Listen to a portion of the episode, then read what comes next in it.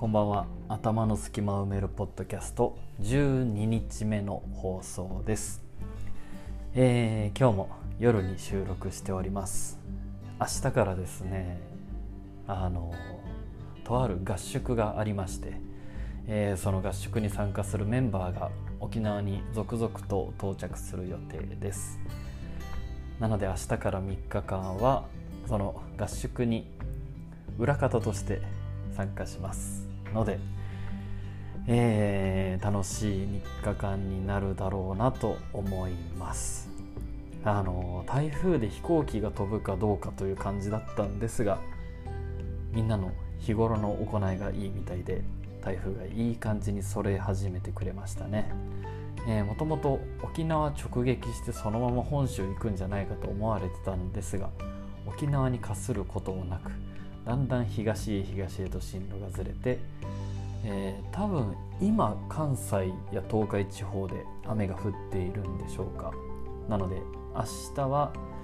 えー、空港の状況を見ると多分風速がね明日2メートルとかなので飛びますね飛行機。いやーよかったです。なんか沖縄暮らしが始まって初めて知ったんですけど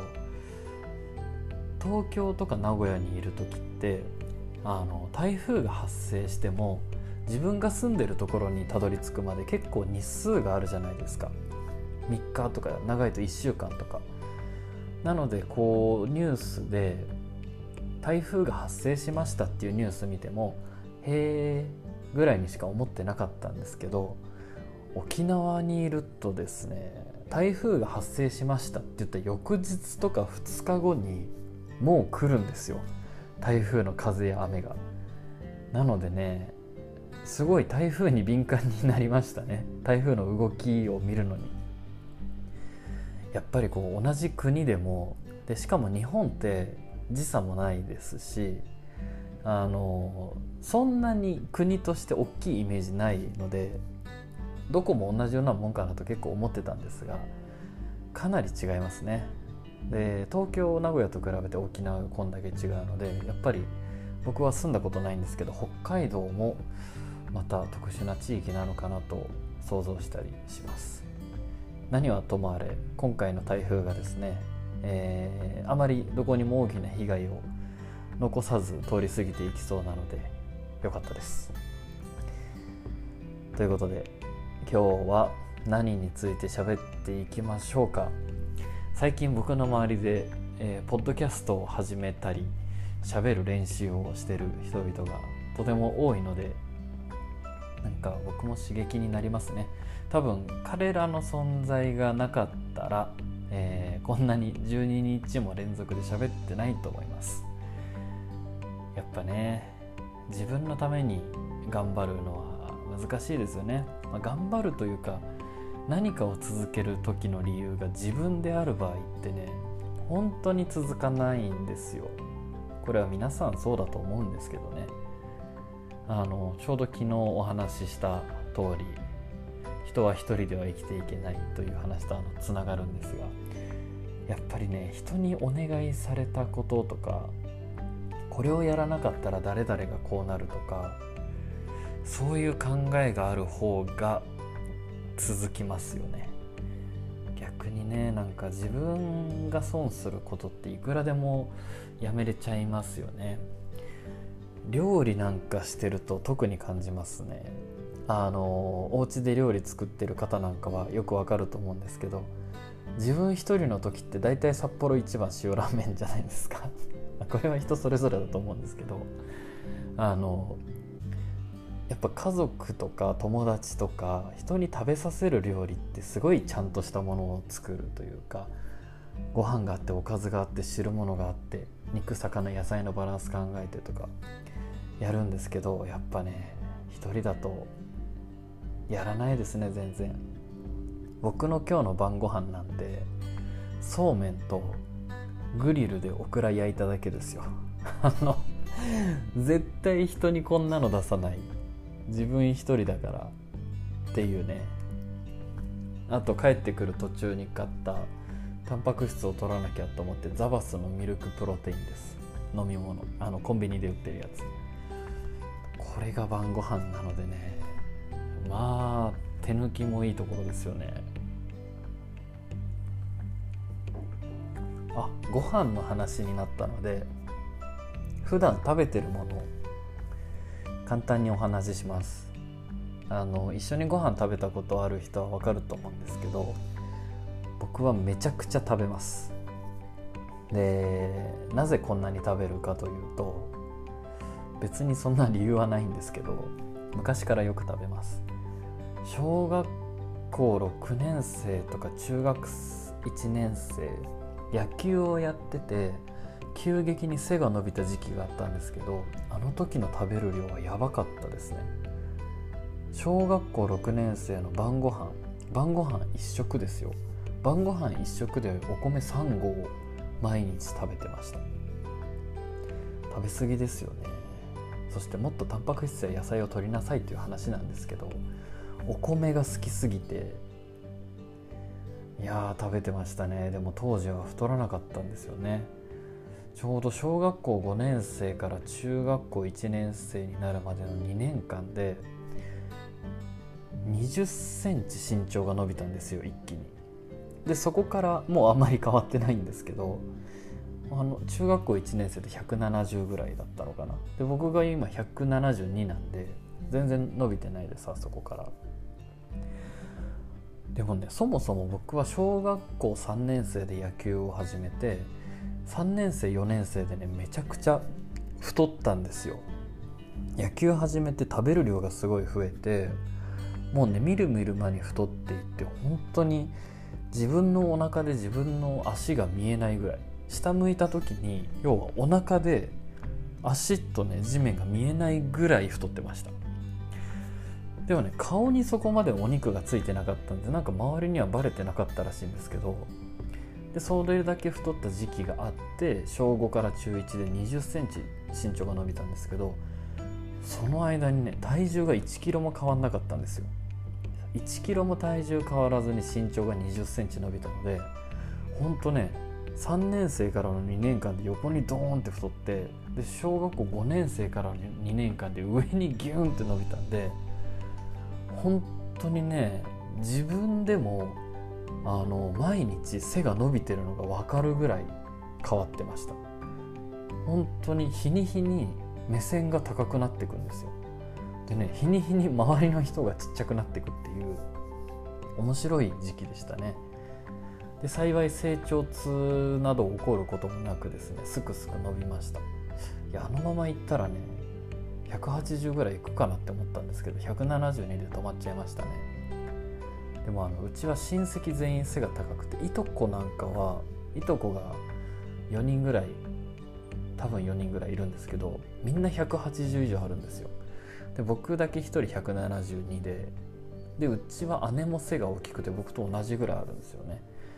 なぜか親戚の中で1人だけ背が高くない遺伝子が出てしまったという。いやこれ180とかあったらね人生変わるでしょうね。まあでも日本人の平均身長ということで1 7 2センチ。いい感じですね。でそうだ。食べ食べてるものの話をしようとしたんでした。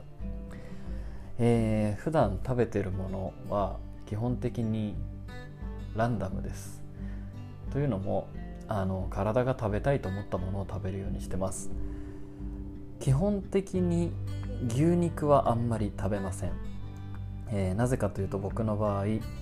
牛肉食べると熱が上に上がりすぎる感覚があるのでそれがあんまり好きじゃないっていうか体的に良くないなと感じるのであんまり食べてません。でもお肉鶏豚魚はよく食べます。でもほとんど鶏か魚ですね食べるのは、えー、卵は毎日3個食べるようにしてます。はいこれもなんとなくです。あのよく栄養学すごく勉強して徹底的な食事管理をしてる人もいるんですけど僕はそもそもあの栄養学っていうのは今計測できるものの計算しかしてないので本当にあるものの全ての計算って全くできてないんですよね。なので、えー、エビデンスだったり今のコンピューターが持つ性能よりも人間の体が持ってる性能の方がまだ高いなとあの感じてるというか確信してるのでなるべく自分の体の感覚に従うようにしてます。はい、でもあのこの体の感覚に従うっていうのは体がいい状態じゃないと従ってもダメですからね。あの体が悪い状態とかすごく依存状態の時って良くない判断をしてしまうのでやっぱり体がいい時に、えー、体の感覚に従うっていうことを続けるとなかなか大きく崩すっていうことはないんじゃないでしょうか。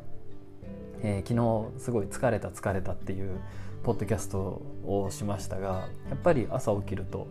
ちゃんと回復してますしあの疲れはもう今は全くないです今日が結構お休みみたいな日だったので、えー、1日で回復をしましたでいろんなもの食べるんですけどうんと基本的なルール。でもね僕これ最近全然守れてないというか沖縄にいる時はねなんか全然守れないんですよ。あのお腹が空いたら食べる。これねすごい大事なことですよ。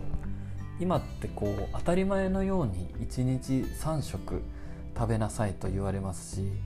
えー、朝ごはん食べて学校で給食が出て晩ご飯食べるっていう、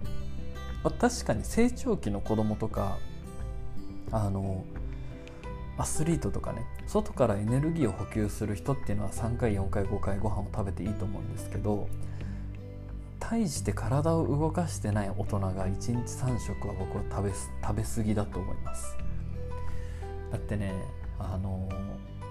食べ過ぎじゃないですか？その成長と回復に、えー、エネルギーは使われるわけですけど大して成長しないんですよもう大人になると。なので回復へのエネルギーが必要なんですが基本的に消化吸収っていうのは回復を阻害するんですよね。その消化吸収にエネルギーを取られてしまうので、えー、回復に費やすエネルギーが取られちゃう消化吸収の方に。なのでねあの基本小食がおすすめです。でこれはまあ答えの出しようがないですけど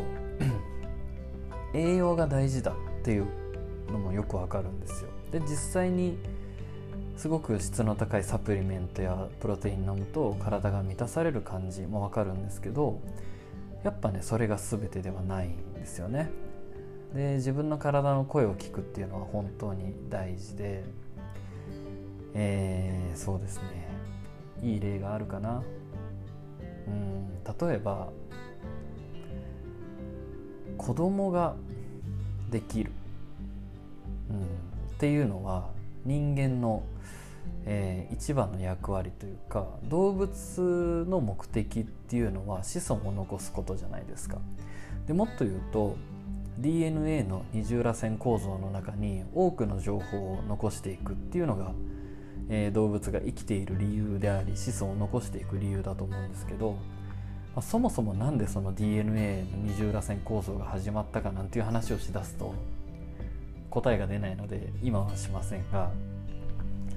でそう考えるとですね子供を産む子供が生まれるっていうのは、うん、動物の役割として結構大事なんですね。これは個人的な意見とかその現代社会で子供ができにくいというかそういう話は置いといてその動物として考えた時に、まあ、それは多分一番やるべきことなんだろうなって思うんですね。って考えたら、えー、日本って不妊治療してる人めちゃくちゃ多いじゃないですか。出生率も低いし赤ちゃん欲しいと思ってもできない人がものすごく多い国なんですよ。でも世界で一番食品の廃棄が多い国ですよね。つまり食事が余ってる国なんですよ。で多くの不妊治療してる人たちっていうのはお金があります。不妊治療にはお金がかかるので。なのでご飯食べれてます。で買おうと思えばサプリメントも買えるし勉強すれば栄養学の勉強だってできる。けど赤ちゃんできない人がたくさんいる。ところがですね、えー、例えばアフリカの貧困地域。飢餓状態で子供が死んでしまうような地域って赤ちゃんめちゃくちゃ生まれてません？多分イメージできると思うんですけど一人のお母さんが何人も子供抱えてたり基本大家族じゃないですか。もし栄養が赤ちゃんができるということに最も必要な要素だったらそんなこと絶対起きないんですよ。なので、えー、もちろん安全に、えー、ある程度答えが保証されてる道を選ぶという意味でうんある程度研究結果が出てるサプリメントとか食事療法っていうのはすごくいいことだと思うんですけどそれが本当に人間の根本的な生命の繁栄につながるかというとよくわからないですね。ちょっと今日は小難しい話をしてしまいそうなので話を戻します。えー、そうだ。体の感覚に従って食べるとか空腹になったら食べるってこと言ってましたね。あのイチローも言ってましたけど同じものを食べるって結構大事だと思います。プロフェッショナルな仕事をしてる人の中にはね結構同じものを食べ続ける人多いんじゃないのかなと思いますね。あの食べるものをコロコロ変えてるとやっぱり何で体調悪くなったかわからなかったりうん比較が難しいんですよね変化の。とはいえ3食同じもの食べるんじゃなくて僕もやっていてかつ皆さんにおすすめなのは、えー、朝ごはんだけ毎日同じものを食べる。しかも同じ時間に食べれたら最高です。なぜかっていうとその朝ごはんを食べるという行為が毎日の一つの基準になるので体調がいい時体調が悪い時とかねもしくは心がいい感じの時とか心が落ち込んでる時っていうのがねよくわかります。味の感じ方がこう違うなとかね。たくさん食べれるあまり食べれないとか。で僕が朝ごはんっていうかね、まあ、朝昼兼用なんですけどで一つあのなるべく毎日はできてないんですけどなるべく実践してるのはとにかく発酵食品を多く摂る。納豆味噌キムチ僕はヨーグルトがあんまり体に合わない。ヨーグルトは飲まないですけど食べ食べるか。あのヨーグルト合う人はヨーグルトもいいと思います。というのもですねあのよく腸内細菌なんちゃらかんちゃらと言われますが腸内細菌っていうのはいや腸内細菌の話はそんなに詳しくないかつこれはちゃんと実証されたものを言った方がみんな喜ぶと思うので少しリサーチしてから喋りますね。あの細かいことは置いといて自分のうんお父さんお母さんおじいちゃんおばあちゃんひいおじいちゃんひいおばあちゃんが食べてきた発酵食品を毎朝摂るのはおすすめです。なんででしょう？でこれ自分の頭で考えてみるのもいいですね。えー、基本的に人間っていうのは遺伝で受け継いだもの半分で自分で学んでいくもの半分なんですよね。こうやって遺伝子はどんどんどんどん情報を増やしていくいって進化していくんですけど今日なんでこんなちょっと難しい話をしようとしてるんですかね。なるほど。理由が分かりました。僕は今これハブボールを琉球ハブボールを飲みながら喋ってるので多分アルコールで、えー、理性がちょっと外れるため本当にしたい話をしてしまってる状態ですね。って言いながら飲みますね。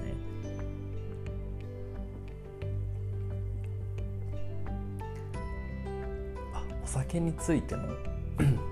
腸内細菌はまた今度は喋りますね。お酒とかタバコってあるじゃないですか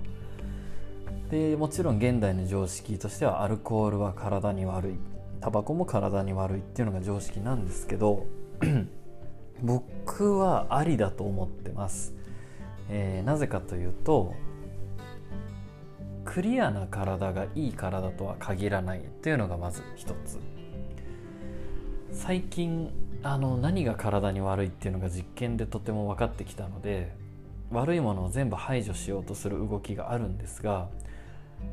毒をある程度体に入れるのは僕は大事なことだと思ってます。何でしょうね。この体に良くないものを排除していくと綺麗な体というよりはね潔癖な体が出来上がるわけですよ。で患者さんでたくさん見てきてるんですけど食事に気を使いすぎて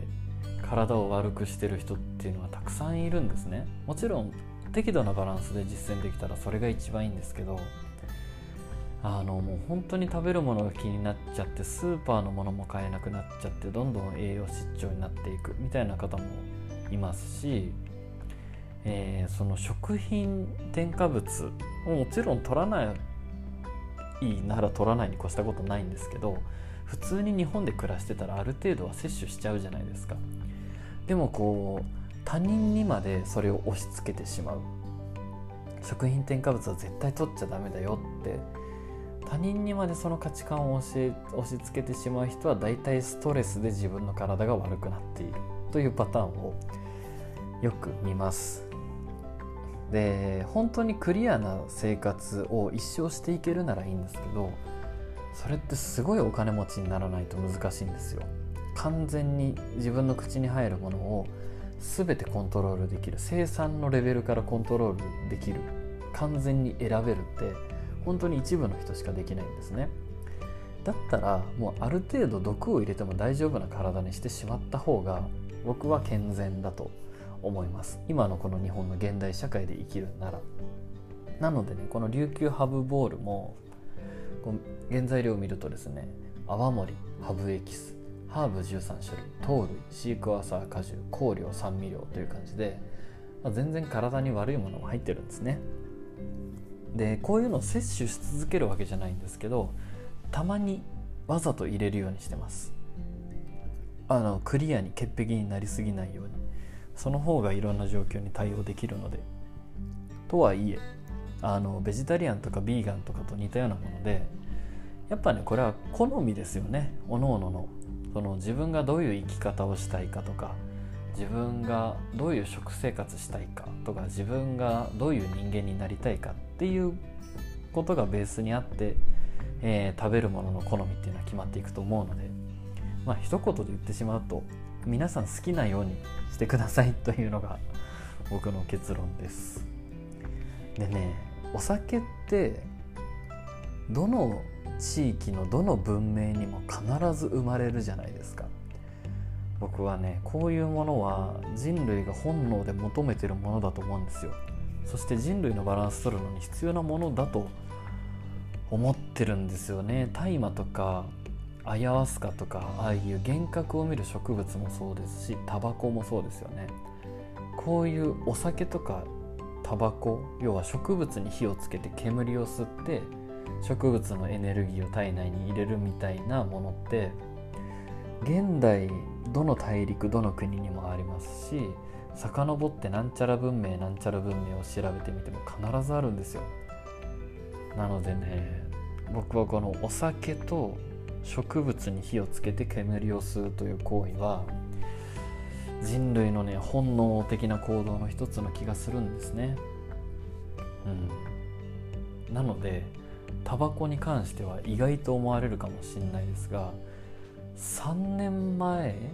から吸い始めました僕は。でもあのそんなに吸わないですよ。なぜなら別に好きじゃないんであの植物の力取り入れられるかなと思ってたまに吸うぐらいです。なので1日1本も吸わないんですよ。数日に1本吸うぐらいです。それは意外だと思われるかもしれないんですけど全然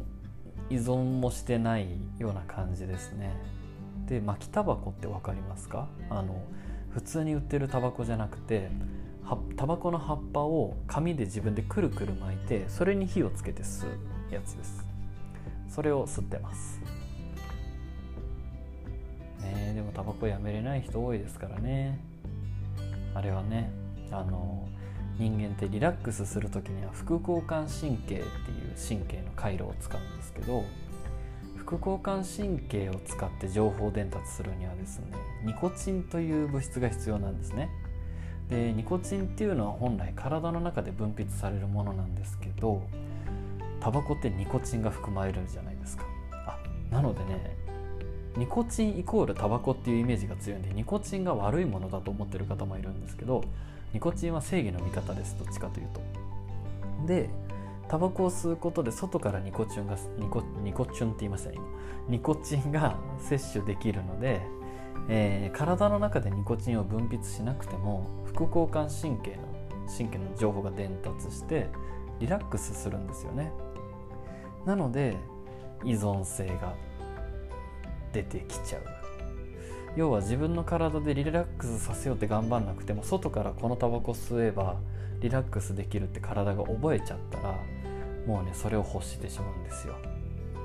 ただねこれが依存の良くないところで外からニコチンを摂取しまくるとですね今度自分の体の中でニコチンをね生み出せなくなっちゃうわけですね。でそうするとちょっと忙しくなったりちょっとイライラしただけですぐにタバコを吸いたくなっちゃう。これがまあヘビースモーカーの人の、えー、中毒の症状だと思うんですけど。なのでねもう本当は最初から吸わないのがいいんですよ。自分の体でちゃんとニコチンを分泌して。でもあのこれって他のことにも言えますからね。例えば血流を良くするストッキングとかあるじゃないですか。ああいうの履くってことは自分で血流を良くする機能を失っていくっていうことです、えー、姿勢矯正する服とか姿勢矯正するギブスとかああいうのありますけどあれをつけるっていうことは自分で姿勢を良くする能力を失っていくってことです。なのでねあのもうタバコも矯正系のものも何でもそうなんですけどよっぽど困っている人本当にどうしようもなく困ってる人以外は、えー、物やツールに頼るのは基本的におすすめしません。自分の能力が落ちていく代わりに一時的な安らぎを得られるだけなのでやっぱりこの先も生きていくっていうことを考えたら自分の能力で全てカバーできるのが理想じゃないかなと思いますね。なので、えー、僕もタバコもお酒もほどほどです。タバコは23日に1本2本ぐらい。お酒も毎日飲むことはまずないですね。1週間に3日4日ぐらい。で飲むって言っても本当にちょっとですよ。300ml のこういうハイボールとかビールとか1本飲むぐらいです。まあほどほどな感じですね。皆さんはどうなんでしょう？これを聞いてる方は意外とお酒を飲んでる人が多いなって僕は知ってるんですけど。もちろん飲んでない人も聞いてるんですけどね。どうなんでしょう？皆さんバランスよくやれてますか？ね、でお酒の量が増える時っていうのは大体現実逃避したい現実が今ある時だったりするのでまあね一時的な現実逃避はおすすめします。ありだと思います。でも体のことも考えて、まあ、ほどほどにしていきましょうね。あの何事もね適量が一番なのでいい感じにやっていきましょう。食事の話をしてたのにね全然自分の食事の話をしてないですね。もう一言で言ってしまうと発酵食品を朝たくさんとってあとはもう自分の体が欲するものを食べるというねただそれだけです。全然、えー、深く考えておりません。体の感覚に従って生きております。皆さんはどんな食事をとっているんでしょうかね。いつかこう双方向のコミュニケーションでもなんか喋ってみたいですね。腸内細菌の話もしなきゃ。ということで長くなりました。オープニングトーク。次は、えー、ニュースを掘り下げようかネットフリックスを掘り下げようか今から決めます。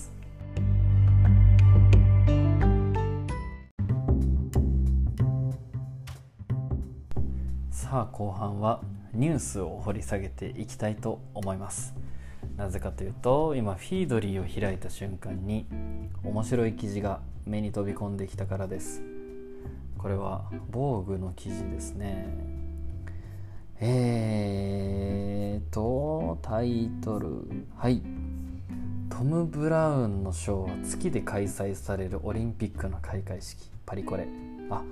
今ファッションウィークなんですかパリは。ですかね。えー、記事を読みますね。2132年月で開催されるオリンピックの開会式という設定でショートビデオを配信したトム・ブラウン。1932年と1984年のロサンゼルスオリンピックで実際に開会式が行われたオリンピックスタジアムで撮影されトム・ブラウンのデザインしたユニフォームを着た選手たちが入場するというストーリーだ。あこれはもうこの映像自体が YouTube に上がってるのでリンクシェアします。うんうんうん。すごい。実際にこれモデルとして今回のショーのモデルとして参加してるのがえー、陸上のジュニアチャンピオンとか飛び込み銀メダリストとかの本当のアスリートの人たちがモデルとして参加してるんですね。へえあのなんでこの記事をピックアップしたかというとこれパリコレファッションウィークが開催されて月で開催されるオリンピックの開会式というテーマのコレクションを作って何の意味があるのって思いません？皆さん。僕も一昔前は思ってました。だって月で開催されるオリンピックの開会式の服作ってどうするのっていつ使うのって思うじゃないですか。でもこれはねすごい大事なことなんですよ。例えばこれに似たものでコンセプトカーというものがあるんですけど、えー、世界中の車作る会社が次世代の車はこうなるよみたいな。実際に販売するわけではなくてこんなコンセプトでこれから車作っていきますとか未来はこんな車が走るんですよっていうこういうまだ誰も実現してないけどはるか未来の出来事を今に具現化させるんですよ。このショーもそうだしコンセプトカーもそうなんですけどこうやって実際にこういうものを目の前で見せられると人々はあこういうこと起こるんだって思ったりいやいやそんなのとか言いながらももう目の前に実現してるので可能性としてね何でしょう脳みそは起こり得るものだとして判断するんですよ。説明うまくできてます？これ。伝わってますかね？あの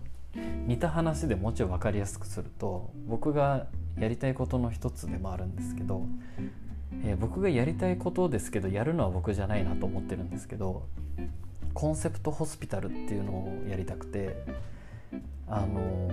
結構先進国どの国もですね病院への不満って同じなんですね。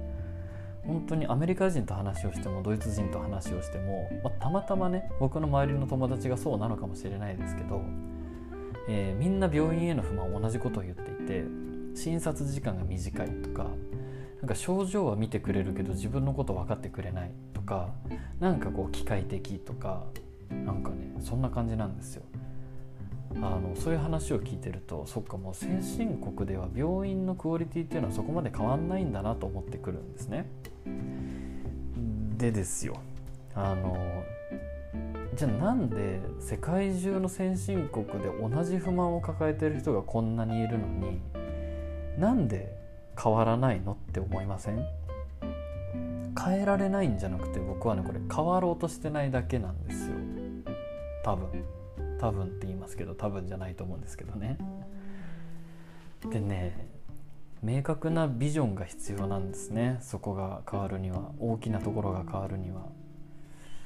多分今お医者さんになる世代の人たちってもっとクリエイティブなはずなんですよ。というか今現役でお医者さんやってる人たちも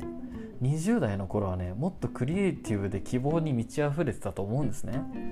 それが現場に立ちあれ意外とこれ無理かもなみたいに思ってできないことが増えていったりもするんですけど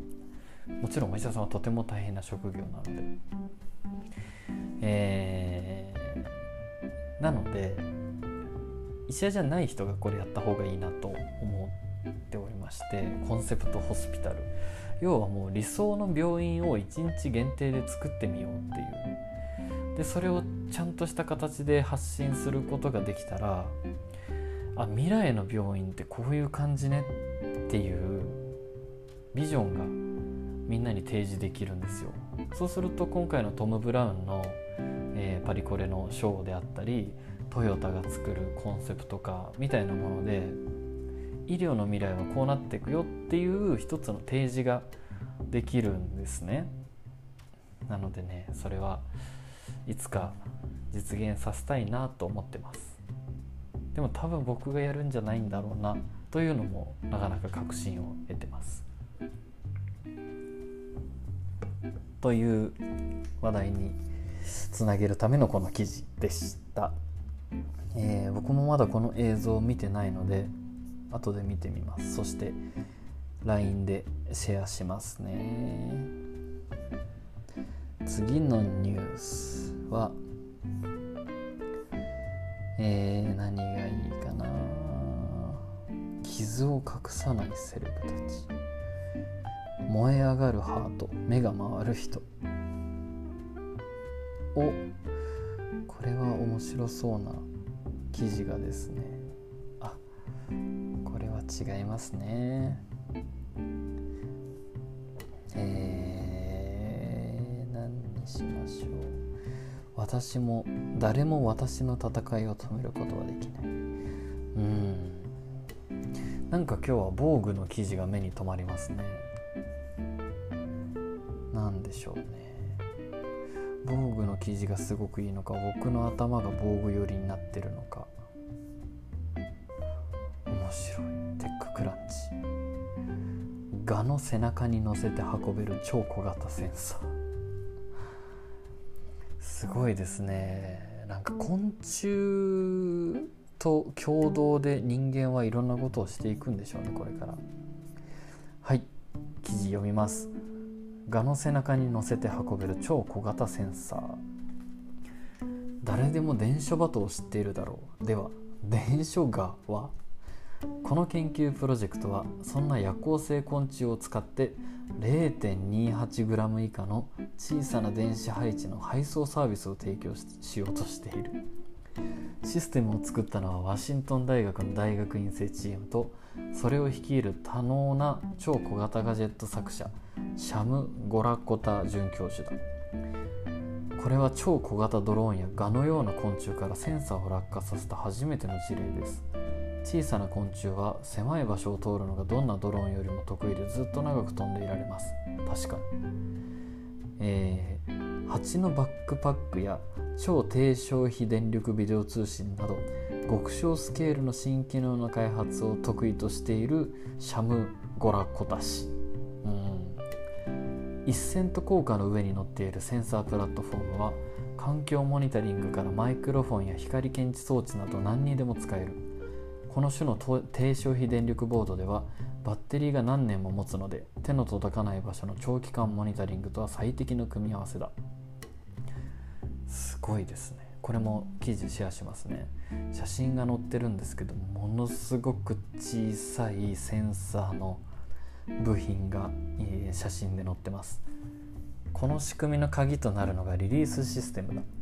作りを軽量かつシンプルにするために小型センサーは小さな磁石ピンで支えられている。ワイヤレスで信号を送るとピンに巻かれたコイルに電流が生じ磁界に作用して装置を落下させる。装置は1匹の蛾が容易に運べるほど小さいがスズメガは蛾の中では小さい方ではないのでハチドリくらいのサイズになることもあることを忘れなく。しかし見たところもっと小さな種類にも装着できそうだ。おそらくそれが次の実験なのだろう。エコシステムの隅々までがあるいは他の昆虫が運んでいける安価で長持ちするセンサーはその分野を研究する人たちに非常に興味深いデータをもたらすだろう。もちろんこれを使って最高機密地帯にマイクを潜入させることも可能だろうがおそらく誰もやろうとしないだろうという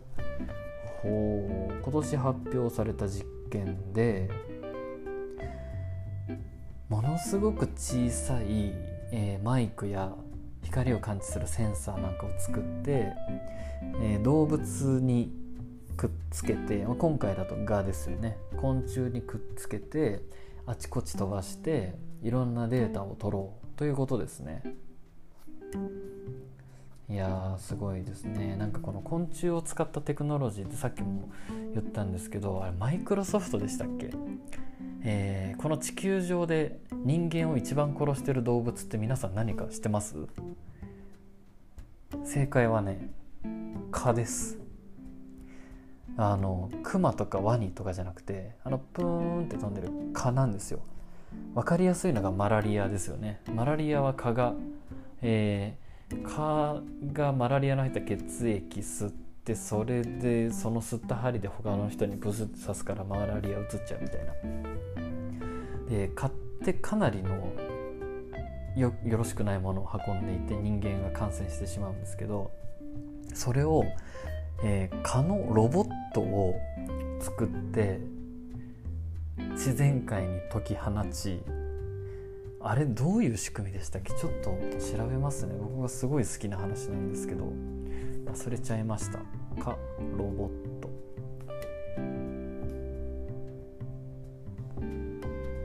かロボット。はい。えー、あなたの周りにもすでに飛んでいる超小型のモスキートロボット。これもう2016年の記事ですね。すごく前の記事、えー、これを見るとですね。何のための蚊のロボットか。あでもこれロボット兵器としての蚊ですね。そうではなく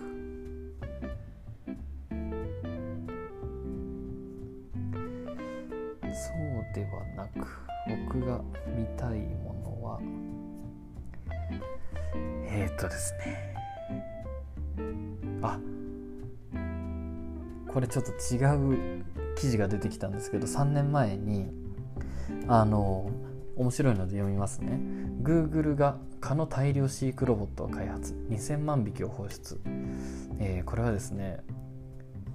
あのバクテリアの一種であるボルバキアで不妊化した蚊2000万匹の放出を Google がしたんですよカリフォルニアで。でこれはあのデング熱とか自家熱を媒介する蚊の個体数を減らすために、えー、すごいですねあこれちょっと止まっちゃってすいませんねはい。不妊化した蚊要は赤ちゃんができない状態の蚊2000万匹を、えー、カリフォルニア州のフレズノで放出したと。これも4年前のニュースなので今もっとたくさんされてるんじゃないのかなと、えー、思います。さっき言った通り蚊っていうのはいろんなウイルスとか病原菌を運んでしまうんですね。で今回のこれは自家熱とかデング熱を引き起こす、えー、ウイルス細菌を持つ蚊の個体群を減らすのが目的です。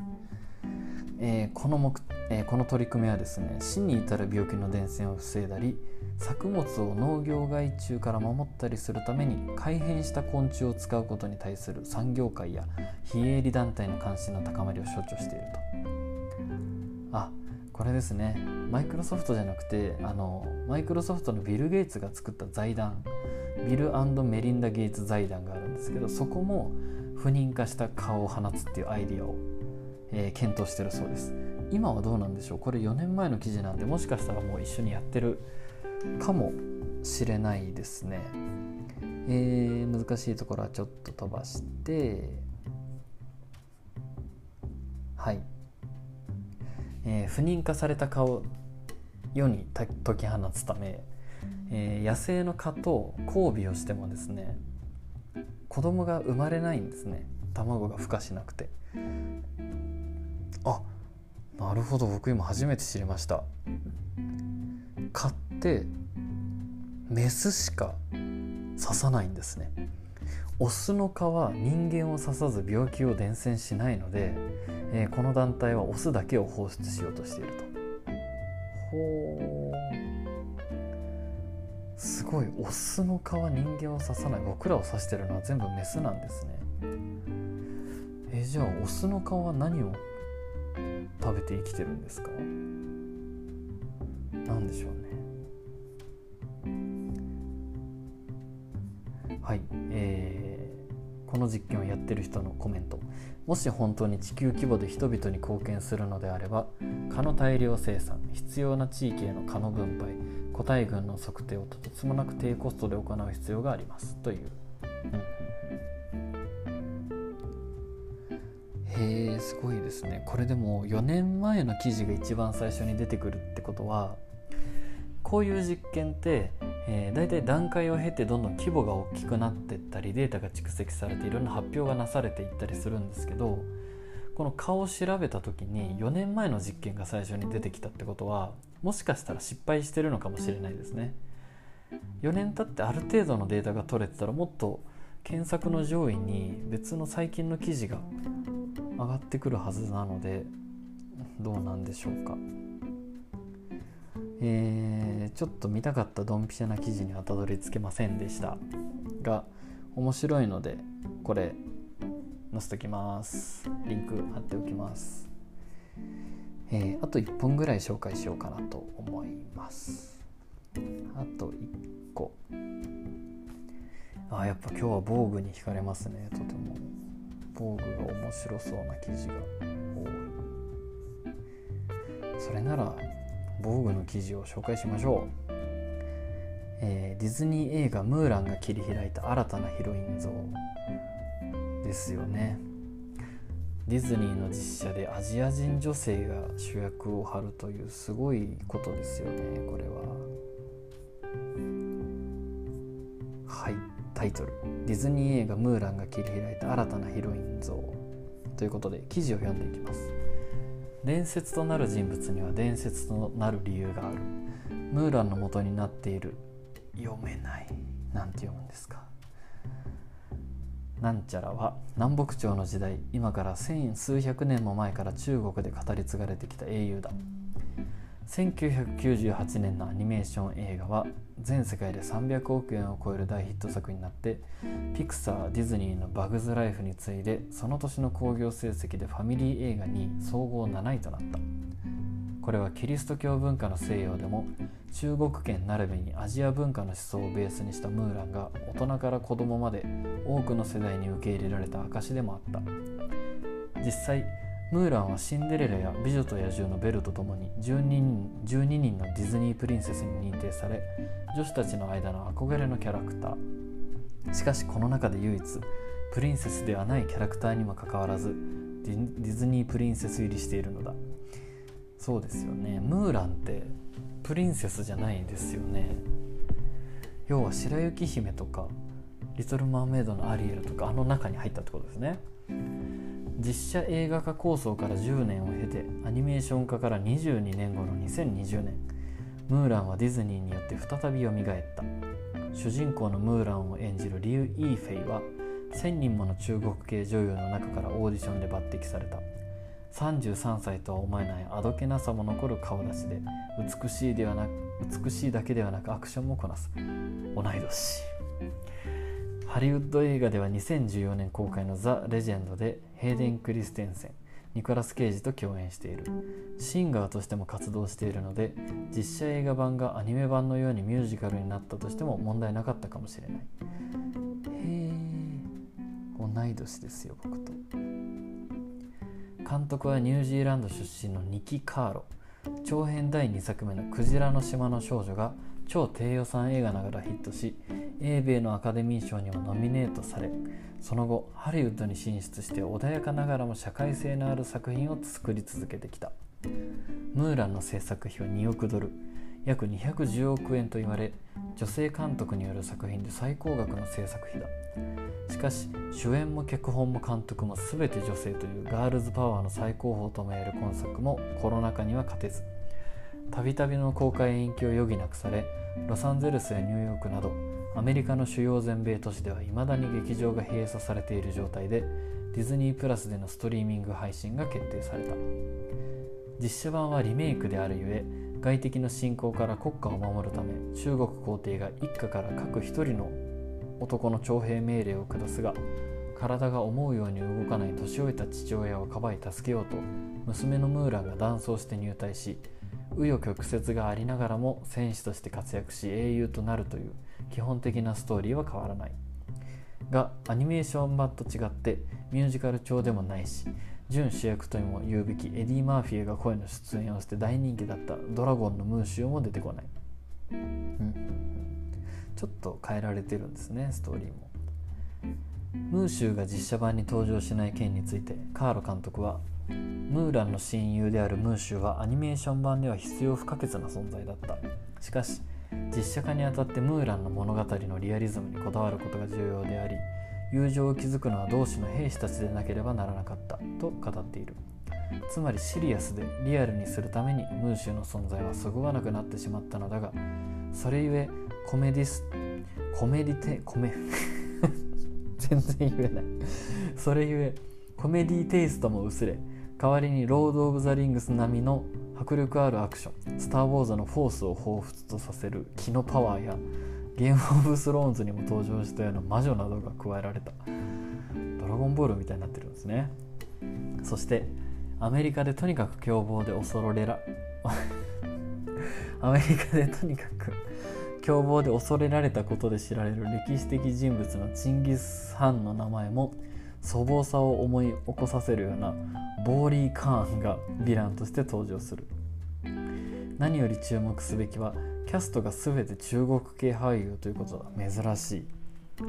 アニメーション版の声優はエディ・マーフィーをはじめ白人のミゲル・フェラーやハーベイ・フィアイフィアイファイヤースタイン日系のパット・モリタやジョージ・タケイも出演しヴィランのシャンユーのペットであるファルコンはハヤブサと和名をそのままキャラクター名にしていた。アニメーション版ではあったのに実写版では排除されたムーランのキスシーンは中国のマーケットを考慮したものと言われている、うん、そして皇帝役として出演しているのがジェットリーダー。一時は体調不良を伝えられハリウッド映画出演作ハリウッド映画出演作もめっきり減った。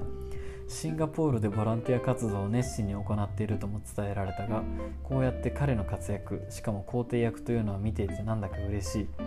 ジェット・リーは本作主演を本作出演をムーランの大ファンである娘からのプッシュによって引き受けたという。理由が3つあって1つ目はこの映画は中国の文化を広めるためのものなのよ。出ない理由はないでしょ？って言われたんだ。2つ目はすごくお金がかかった大きな予算の対策なのよと。そして最後の理由はパパお金が欲しいでしょと。冗談交じりに語っている。単司令官を演じるドニー・エンは娘を喜ばせたくて出演を決めたとか。それもアジアの名俳優たちが出てるんですね。今アニメ版を見ると声のキャストは日系人や白人が出演しているし細かい演出もちょっとステレオタイプだなと思えるようなシーンもあってこれって今だったら怒られるよなというポリティカルインコレクトな場面もある。しかしあれから22年経ちそれまでの常識が今はもう通じないというのはムーランに限ったことではない。一方でアニメーション版ムーランは当時すでに進んでいた面がある。そんな見方を全くしたことはなかったという人が多いと思うが実は海外の LGBTQ コミュニティでは男装して入隊するムーランはゲイアイコンとして熱い支持を受けていた。そうなんですね。ムーランがトランスジェンダーなのかどうかというのは議論が分かれるところではあるが彼女は男装するという行為だけではなく親の押し付けで花嫁になるのではなく自分の意思で勇者となる道を選ぶ。身分を偽って性の違いを感じながら心の痛みを隠して誰にも言えずに生活し社会から阻害されてしまうムーランに多くの若い LGBTQ たちが自分の姿を重ねて共感し勇気をもらっていた。実写版でムーランと同僚の兵士たちが好きな女性のタイプを語り合うシーンがある。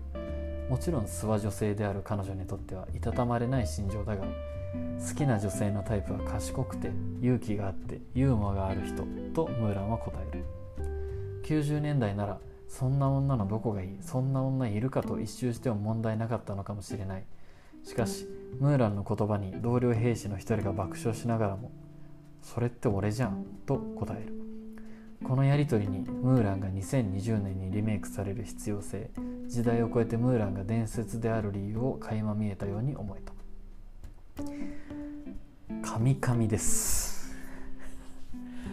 ムーランいや僕は1998年に公開されたアニメの「ムーラン」を見てないです。あのコマーシャルはいろいろ見てた気がするんですけど皆さんは見ました？ムーラン。結構ディズニーの中でもマイナーなヒロインですよねムーランって。あのどんな話かも全然知らない。ジャンヌ・ダルクみたいな話なんですかね。これはちょっとチェックですね。でもあの劇場で公開されてないんですね。今はまだ。ディズニーチャンネルで先に公開してるということで。いやー神々の記事を読みましたが。いかがでしたでしょうか？ムーラン。あでもね今公開してるのだとムーランよりテネント？テネット？テネット？が面白いらしいですね。その話はまた見に行ったらします。ということで「カミカミのニュースいろいろ掘り下げ」はこんな感じでございます。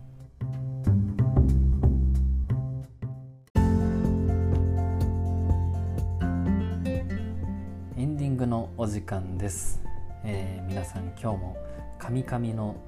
ニュース掘り下げに付き合っていただきありがとうございました、えー、冒頭でも喋った通り明日から3日間は合宿となりますのでもしかしたらこのおしゃべりに合宿で来るメンバーの誰かが現れるかもしれません。頭の隙間を埋めるポッドキャスト。たまにはこうやってゲストを登場させるのもいいんでしょうか。いやでもこの番組の趣旨的には僕が一人で喋った方がいいかもしれないですね。そうします。えー、皆さん最近寝れてますか？どうなんでしょう？少し前に寝れる方法なんかもおしゃべりしてみましたがもし眠れない人がいたら言ってください。何でも。あれ？前なんか運動紹介するって僕言ってませんでしたっけ？ああれは YouTube で探してくださいっていう結論でしたね。はい。よかったです。えー、僕は不眠になることはないですがたまに面白い漫画見つけちゃったりしてずっと読んじゃったりする時あります。